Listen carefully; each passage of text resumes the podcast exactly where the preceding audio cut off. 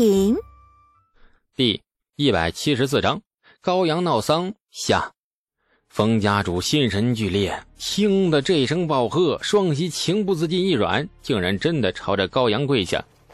膝前的泥土里，一块白玉牙牌静静躺着，发出了刺眼的光芒。上面的精雕两条游龙是栩栩如生，中间那刻着一个篆体的“李”字。冯家主终于软软瘫倒，眼中露出了绝望的目光。虐杀一个贱籍丫鬟的小事，怎会惊动公主殿下？这到底是怎么回事？疑惑、绝望、愤怒，各种情绪在他脸上交织变换。高阳冷冷地说：“本宫绝不藏头缩尾，今日之事便是本宫做下的。你若不服，只管来找我。”说完，高阳猛地一提缰绳，十余骑同时往外行去，片刻间便扬长而去。落日的余晖里，一行人的影子常常拖曳在地上。秋风起，落叶缤纷，十余骑的背影在漫天飘舞的落叶里显得是那么的飞扬跋扈。冯家主静静看着他们的背影，直到一行人消失不见，这才猛地一激灵，哭丧着脸：“丧事不办了，给我儿换一副棺木，赶紧葬下去吧。”打砸过后，高阳胸中一口玉气泄尽，整个人神清气爽，像得胜还朝的大将军般回到了太平村，得意洋洋地向李素炫耀：“啊，连棺材都给砸开了！”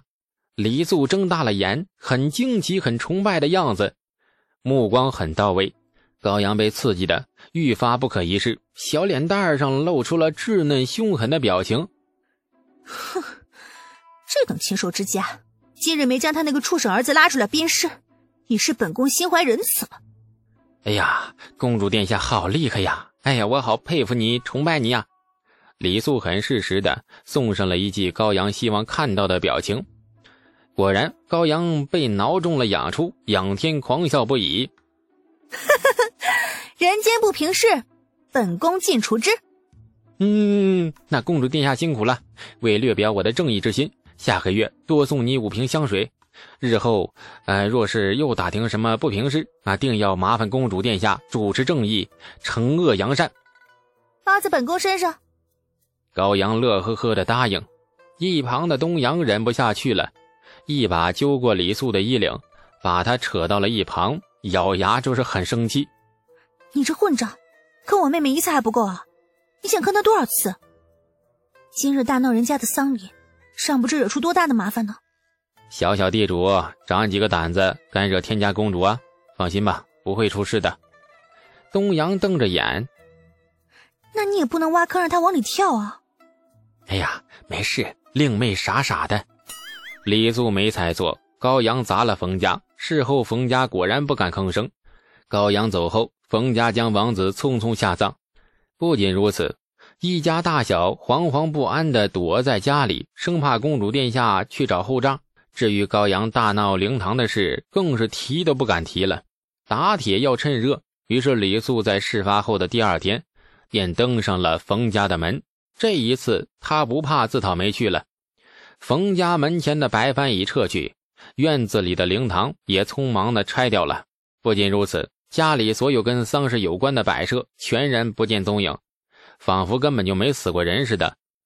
冯家前堂，家主看着笑容满面的李素，不觉得提心吊胆。昨日来了一位公主，今日又来了一位县子，显然最近家里的风水不好啊，连遭横祸。家主连搬家的心思都有了。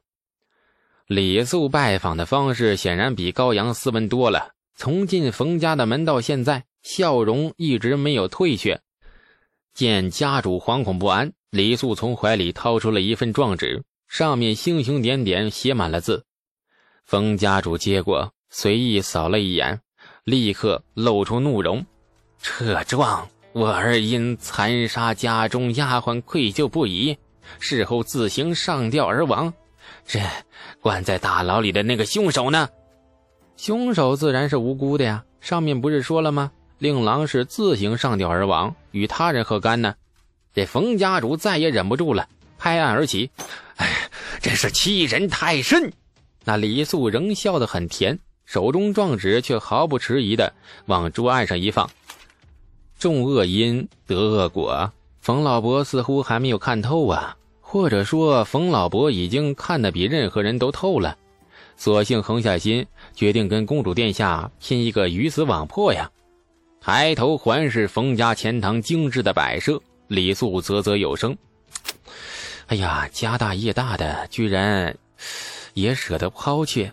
哎呀，这冯老伯这是想携全家老小集体飞升仙界呀！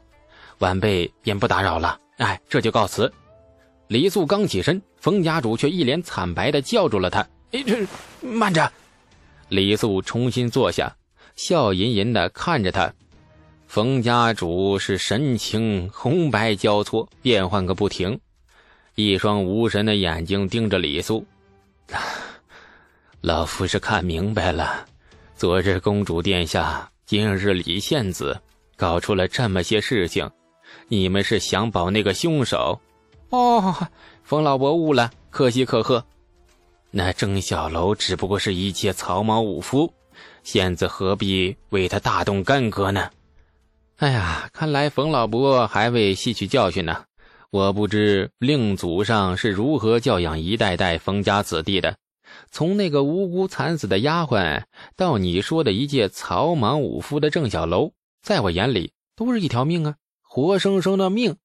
李素笑容渐渐收敛，眼中终于露出了刀锋般的锐光，直刺冯家主内心。往上数五代，你冯家算什么呀？也不过是芸芸众生里挣扎求活的寻常百姓，如今冯家富了，家业大了，那些贱籍和武夫的命便不放在你们眼里了。就连当今陛下每年查核死囚时，都要思之再思，三问过后方才勾准死刑。尔等区区地主富户，有什么资格定别人生死？你以为你是什么东西啊？愈发尖利的话语令那冯家主浑身一颤，抬眼一看，却见李素眼中杀机毕露，像一匹盯着猎物的狼，只待那时机扑起，将他撕成碎片。冯家主额头冷汗潸潸而下，而此刻呀，他终于生出了万般悔意：杀了一个不起眼的贱籍丫鬟而已，谁曾想事情竟然闹得如此之大，不但死了儿子。还招惹到皇女和权贵，早知如此，冯家主摇头，谁会给他一个早知如此的机会呀？老夫，此案已经被周县令定为铁案，老夫纵然撤了状纸，怕也是没用。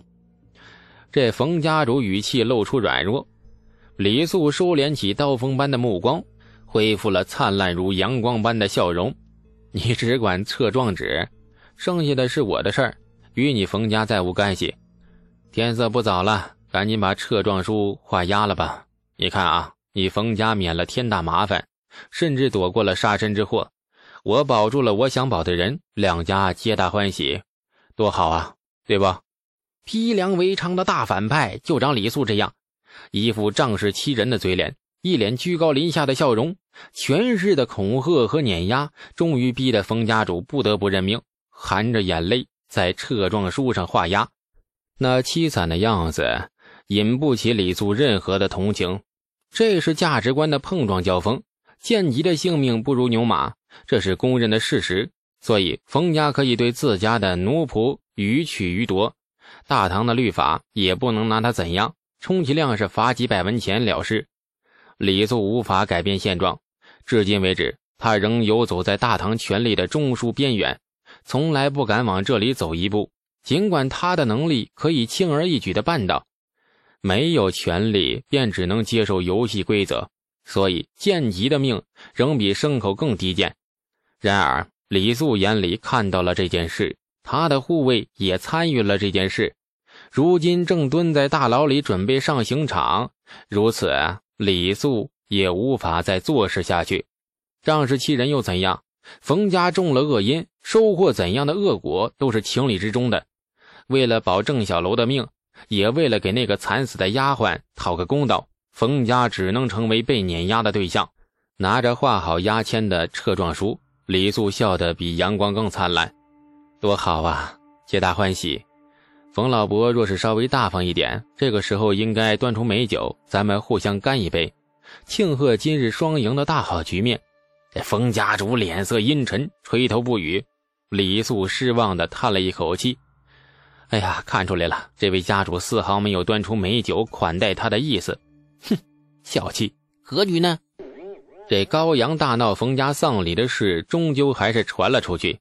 世上没有不透风的墙，况且高阳欺负人的时候，根本就没有打算藏头缩尾，大明大亮的打上门，欺负完人家是扬长而去，干的是无比潇洒。”光荣事迹首先被传到了长安城的市井坊间，无聊的闲汉泼皮们当做茶余饭后的谈资，笑呵呵地说着高阳领着侍卫打砸封家的飒爽英姿。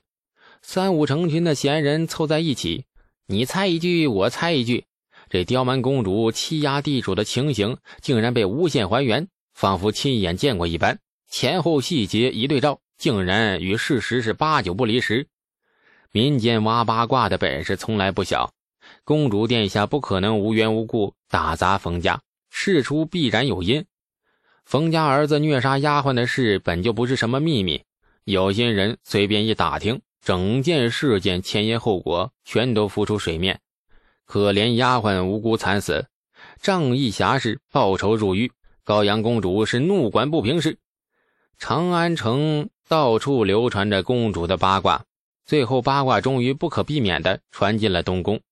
东宫正殿内，太子李承乾在方榻上坐得笔直，每个动作、每个角度，仿佛都被尺子量过一般。桌案上的奏书堆积如山，都是太极宫李世民令工人送来的。每日李世民处理完毕的奏书都会送到东宫，上面的每一条批示，每一个事件。李世民都要要求李承乾仔细的熟读，然后将心得体会写下来，再由工人送进太极宫。本集播讲，感谢您的收听。去运用商店下载 Patreon 运用城市，在首页搜索海量有声书，或点击下方链接听更多小说等内容。